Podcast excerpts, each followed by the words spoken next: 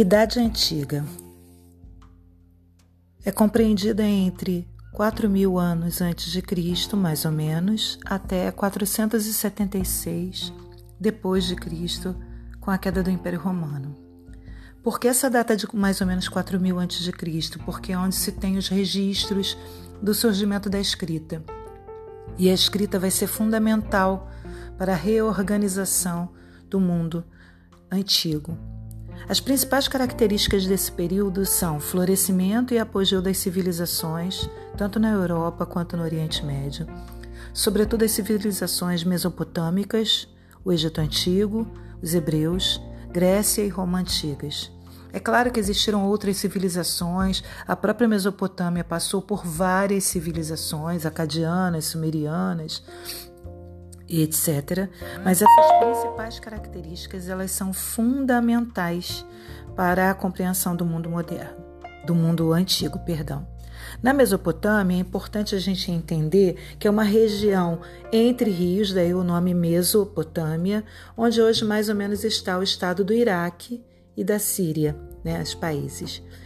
E é uma região que passou por muitas transformações, teve vários avanços militares e científicos, com organizações políticas fortes, né, baseadas na guerra, nas conquistas, na expansão de domínios, e isso é importante que vocês lembrem. Também a gente destaca o Código de Hammurabi, que foi o primeiro conjunto de leis escritas de que se tem conhecimento na história. Esse código vai ser uma base para várias outras organizações legislativas no mundo antigo. Também é importante lembrar sobre o Egito Antigo que a história do Egito está dividida entre Alto, Médio e Baixo Império, que é, um, que é um, um, uma organização civilizatória com uma forte economia, com poderio militar, que, influencia, que é influenciada pelo Rio Nilo, né? Que é a base da sua economia, com uma cultura e uma religiosidade extremamente fortes, um pressuposto para o domínio político. Né? O faraó é a figura central, é uma figura mítico-religiosa. A gente destaca também dos povos egípcios é, a escrita hieroglífica e as grandes construções, sobretudo a pirâmide de Gizé. São dados rápidos, é, bastante simples, mas que são fundamentais para ajudar a compreensão de vocês sobre a antiguidade. Os hebreus é, são formados por povos de, origem, de instituições monárquicas, né, cujos representantes eram reis, sobre a forma é, de uma religião monoteísta extremamente forte, que ajuda a organização dos patriarcados. É importante também vocês lembrarem dos cativeiros que o povo, o povo hebreu passou, o cativeiro na Babilônia, o cativeiro no Egito, que foram os, os significativos, a base de uma, de uma organização social e cultural profética, com uma literatura salmista, apocalíptica e etc. Grécia Antiga, de um modo geral, um conjunto de cidades-estado organizadas em sistemas políticos e sociais na Península Balcânica. A gente destaca aí Atenas, Esparta e Tebas como grandes cidades-estado fundamentais para a organização do que seria a Grécia Antiga. É, é, um, é um conjunto de cidades-estado com organizações militares, políticas e cuja tônica é o homem como centro de todas as coisas, né? É o que a gente chama depois, pois, é, muito mais tarde, da cultura greco-romana, antiguidade clássica, né? O homem, vários deuses com, com características humanas que vão nortear o pensamento grego antigo. Já Roma antiga é um conjunto de povos latinos que vão formar a maior civilização de expansão e organização imperial que a antiguidade conheceu, assim, sem precedentes. Né? Ela esteve dividida em sistemas políticos, como a república, a monarquia, o império, mas foi fundamentalmente a base da conquista da expansão territorial, política e econômica de toda a Idade Antiga. É uma das maiores organizações imperiais que o mundo antigo conheceu. Né? Isso é importante vocês lembrarem.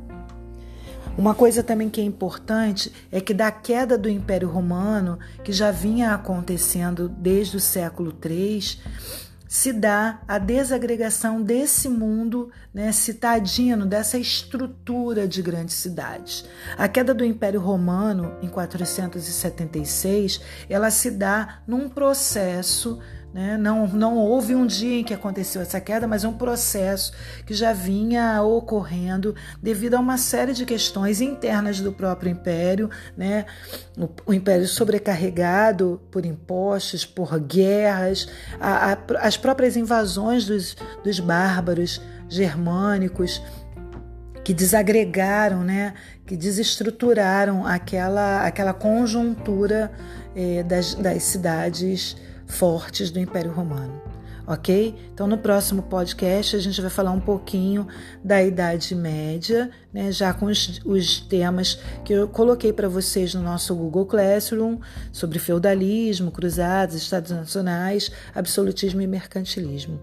Então, até lá, meus queridos.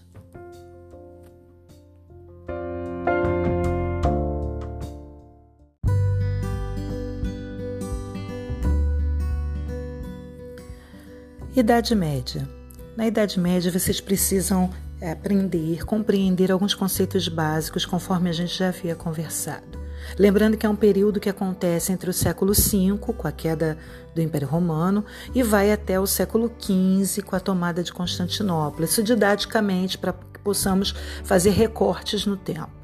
É importante lembrar que durante esse período aconteceram vários processos de povoamento, de regressão urbana.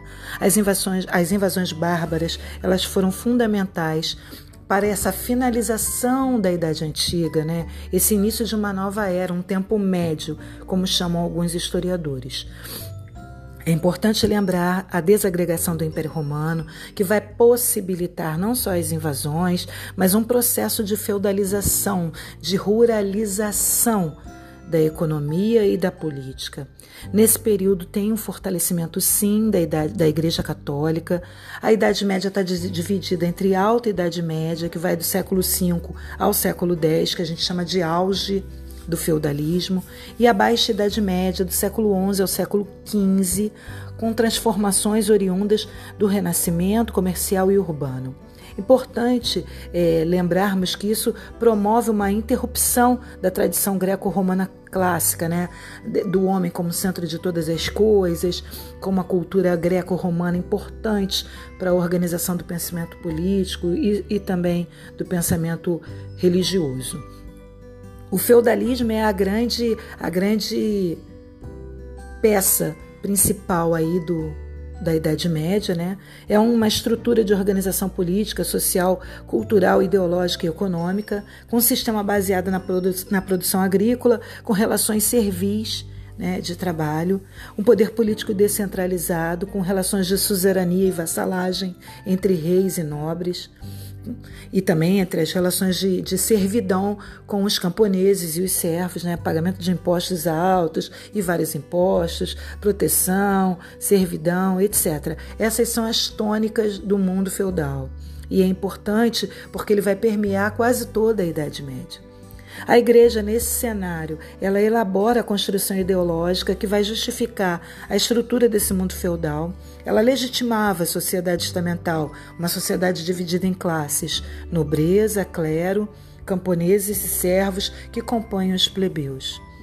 As cruzadas aparecem nesse cenário aí do século XI ao século XIII, aproximadamente, contra os muçulmanos, né, acontecem na Palestina e também no norte da África, com o objetivo de reconquista da Terra Santa, mas também com o fomento de outras rotas comerciais.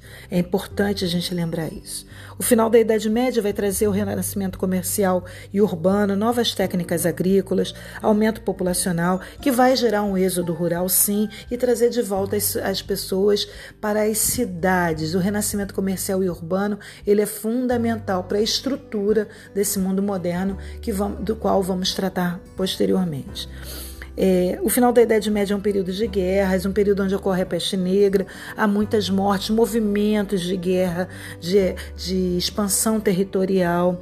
São momentos que geram revoltas camponesas, que acabam também contribuindo para que nas cidades ocorram revoltas, rebeliões, mas no sentido de reestruturação desse pensamento econômico e político. Né?